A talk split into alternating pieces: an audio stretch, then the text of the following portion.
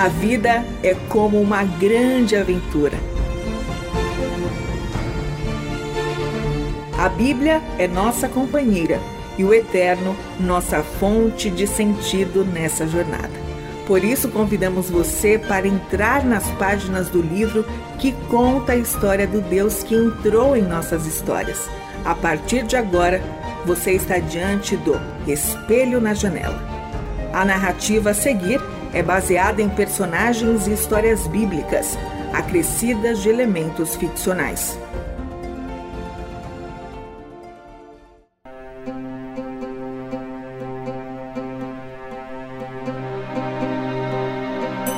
A realidade mais difícil de lidar na vida é o amor de Deus, pois diante dele não é possível dar de ombros, ou não se conhece, ou não se quer conhecer. Pois quando ele chega, nos sentimos contra a parede. A aceitar compromete a vida. Recusar é só seguir como a vida está.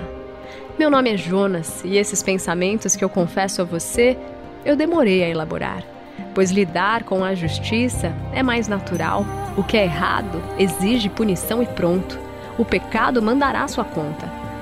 Mas o amor me parece um pouco imprevisível. Ele é mais longânimo, sem ser injusto. E eu não sou assim. Eu quero que você pense em maldade, brutalidade, perder pessoas importantes para o seu povo e para você de forma pessoal. Para ficar mais visível, imagine uma pirâmide de cabeças de pessoas capturadas em guerra, pois era assim que os ninivitas faziam depois de lutar e ganhar das nações vizinhas.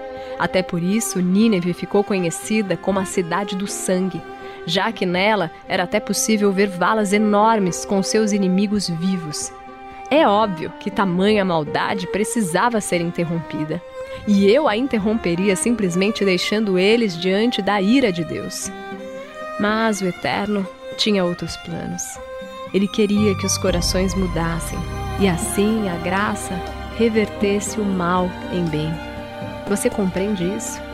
É assim que você agiria? Foi por isso que, quando o Eterno me mandou pregar lá, logo meu coração se recusou. Eu teria que ir até a cidade formada por Nimrod, um homem iníquo que deixou o seu legado de maldade impregnado por cada canto que se olhasse. Além do mais, inúmeros inimigos do nosso povo escolhido eram nativos de lá. Meu próprio pai, Amitai, padeceu por conta deles. Como eu poderia intervir em seu favor? Foi por isso que eu tive a ideia de partir para o mais longe que eu pudesse. Tarsis, cerca de três vezes maior a distância de Jope para Nínive. E assim eu fiz. Depois de arrumar o que era necessário, eu entrei naquele barco cheio de pessoas comuns e comerciantes que estavam indo para Tarsis, que era um ponto comercial importante fenício. E quando não queremos ouvir a voz de Deus, o que se faz é esconder-se, fugir por isso eu desci até o porão e lá não queria pensar em nada. Até cobri a cabeça e me esforcei para dormir. Depois de certo tempo, sendo chacoalhado pelas pessoas e pela forte tempestade, fui acordado. Quando vi, estavam todos aflitos, já haviam jogado todo o peso extra da embarcação entre bens, objetos e cargas lançadas para fora Todos a bordo se entreolhavam assustados. O que está acontecendo? diziam uns aos outros. Por que uma tempestade assim vem nos assolar? Enquanto o mar se agitava ainda mais, os tripulantes resolveram lançar a sorte e descobrir quem era o culpado por aquele tormento. Claro que ao lançarem a sorte, ela caiu sobre mim. E fui posto a falar quando o que eu queria era o silêncio. Foi necessário contar que estava em fuga do Eterno, não queria atendê-lo, não queria seguir sua direção. Quando eu disse que era hebreu, adorador do Senhor que fez os céus e a terra, eles se apavoraram. Tentaram remar de volta à terra, mas a impetuosa tempestade só aumentava. Então me perguntaram o que eles deveriam fazer. Respondi que deveriam me lançar fora, pois só assim as violentas ondas se acalmariam. E foi o que fizeram. Logo, os homens da embarcação, de nações diferentes da minha, com seus deuses inventados, estavam clamando com temor ao Deus dos Hebreus, dizendo: por favor, nos poupe a vida, não caia culpa sobre nós por lançar fora um homem, pois estamos fazendo o que desejas. Misericórdia, eterno, misericórdia. A tempestade cessou na hora e ao verem isso, os tripulantes se ajoelharam, celebraram o Eterno, agradeceram e com temor ofereceram sacrifícios e fizeram votos. Enquanto isso, eu ia caindo cada vez mais. Em uma sequência de descidas, de Gate a Fer, desci para Jope. Ao entrar no navio, desci para o porão. E a desobediência é isso: deixar seguir o que está em curso e cair até descer ao fundo do mar, engolido, remexido de raiva, culpa, aflição. Pela primeira vez, desde que a mensagem do Eterno havia chegado a mim, orei. Foi preciso estar envolvidos nas entranhas de um grande peixe nas profundezas para eu dizer: Jogaste-me no coração dos mares. As águas agitadas me envolveram, em desespero clamo a ti. Afundei até os fundamentos dos montes. Quando a minha vida já se apagava, eu me lembrei de ti, e tu me trouxestes de volta à vida. Aqueles que acreditam em ídolos inúteis desprezam a misericórdia. Mas o que eu prometi, eu cumprirei plenamente. A salvação vem do Senhor, e oferecerei um cântico de gratidão a ti. Espelho na janela. Histórias de vida são como espelhos para nós. Então, das entranhas onde estava, fui colocado em terra firme outra vez. Com os pés alicerçados, pude atender o que o Eterno queria. Ele veio a mim outra vez e disse para eu ir à grande cidade de Nínive e pregar que, daqui a 40 dias, ela seria destruída. Dessa vez eu fui, e ao andar por ela durante três dias, pois seu território era para mim difícil de ser atravessado, por onde eu passava na cidade e falava, do mais simples ao mais poderoso, me ouvia. As pessoas a serem confrontadas por seus pecados respondiam à palavra do Eterno. Aquele povo se vestia com panos de sacos, mostrando arrependimento e fazendo jejum.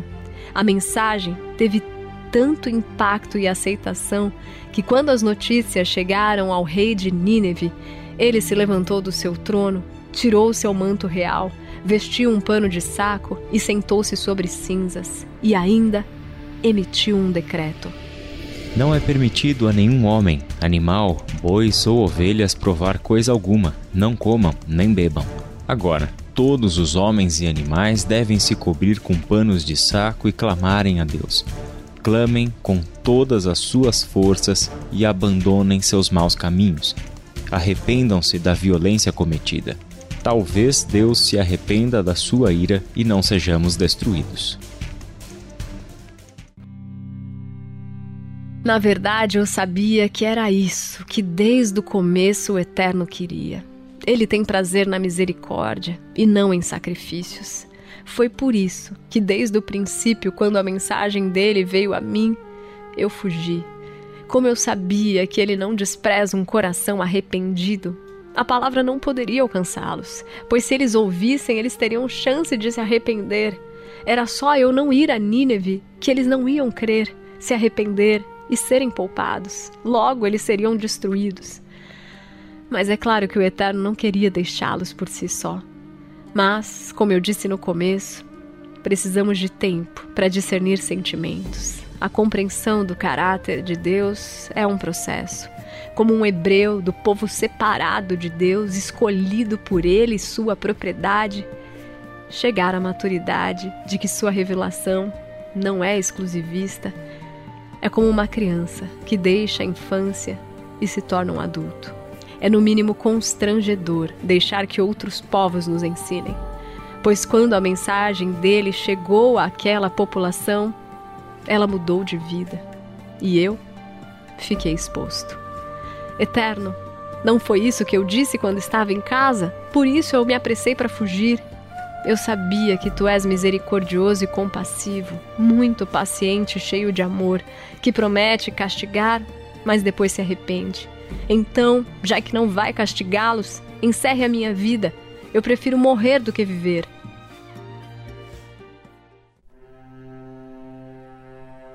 O Eterno me respondeu se havia alguma razão para minha fúria. Eu apenas saí em direção à parte leste da cidade e construí para mim um abrigo. Foi ali que me sentei à sombra para ver o que aconteceria com aquele lugar. Sobre mim, naquele dia, o Eterno fez crescer uma árvore que me proporcionou conforto, alívio ao sol, proteção, e ali fiquei. Mas na madrugada, Deus mandou uma lagarta que destruiu meu refúgio. E ao nascer do sol, com um vento oriental muito quente, estava a ponto de desmaiar de calor, desejando a morte. O Eterno soprou sua graça e sobre mim trouxe a pergunta: Você está furioso porque essa planta nasceu e morreu, mas você não a fez? Você não plantou nem podou e está triste pois ela não existe mais? Não deveria eu ter pena dessa cidade? Com 120 mil pessoas que não sabem nem distinguir a mão direita da mão esquerda e poupar os animais?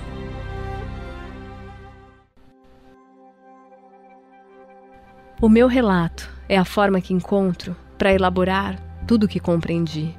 Jonas, como uma pomba, fui chamado a levar a mensagem de um canto a outro.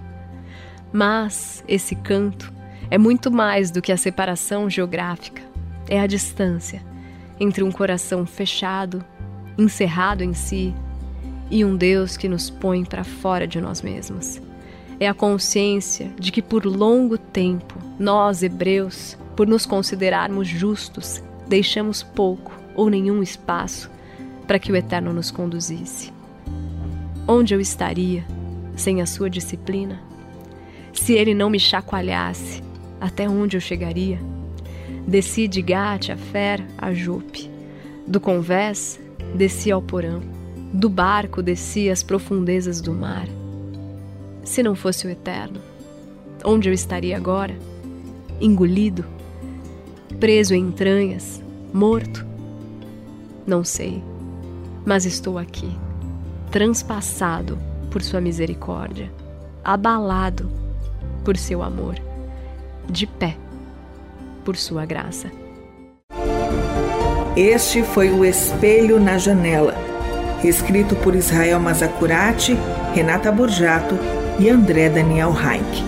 Realização Transmundial.